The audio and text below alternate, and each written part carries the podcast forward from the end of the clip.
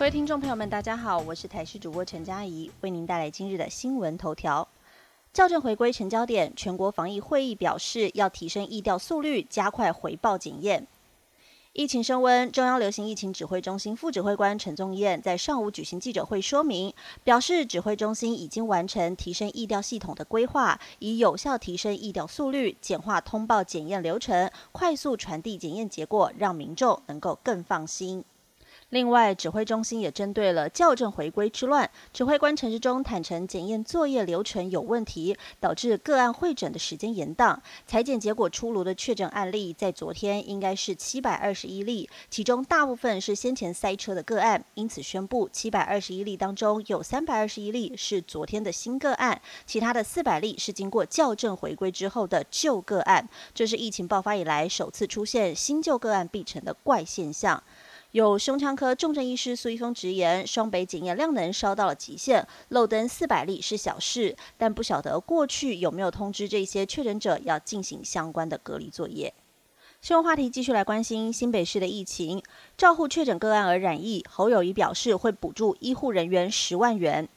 疫情不断蔓延，重灾区新北市确诊病例数持续攀升，医疗量能面临极大考验。新北市长侯友谊再度邀集了十八家急救责任医院，还有新北市医师工会理事长以及护理师工会理事长等人，共同召开防疫应变会议，准备开始启动第二阶段清空计划，预计可以增加一千零四十三个专责病床。同时也宣布，照顾医护人员染疫的民众，是否将专案补助十万块钱。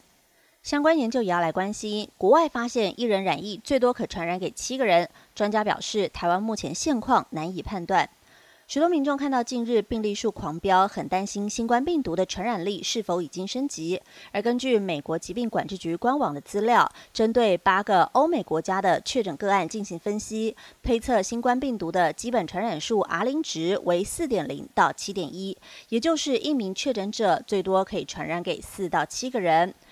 对此，国内的抗煞专家中研院研究员何美香认为，依据台湾的现况，由于茶艺馆、KTV 这些人群密切接触的超级传播场所都已关闭，未来确诊个案数会慢慢减少，疫情也会慢慢下降。现在推估病毒有多大的传染力，已经难用 R 零值来推算。何美香表示，R 零值的计算在于不知道有疫情的传播下，病毒在社区传播的情形。但只要大家有所警惕，R 零值就会下降。目前大家直到五月二十八号为止都必须要严加戒备，但相信即使到了二十八号，指挥中心也不敢松懈，相信不可能放松太多。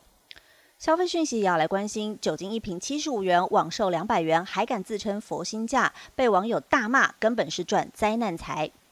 疫情严峻，却有人趁机转售防疫物资，而且还加价卖。这是有一名女子在脸书社团贩售五百容量一瓶的防疫酒精，此容量酒精一般卖场的售价大约介于六十五元到七十五元左右，但女子却以一瓶两百元的价格转售，还敢自称佛心价格。文章一出，立刻被网友狂喷，根本是赚灾难财，还酸这叫做佛地魔价。而这样子囤积防疫物资，可能要依法开罚，最重可处七年有期徒刑。并科五百万以下罚金。以上新闻由台视新闻编辑播报，感谢您的收听。更多新闻内容，请锁定台视各界新闻以及台视新闻 YouTube 频道。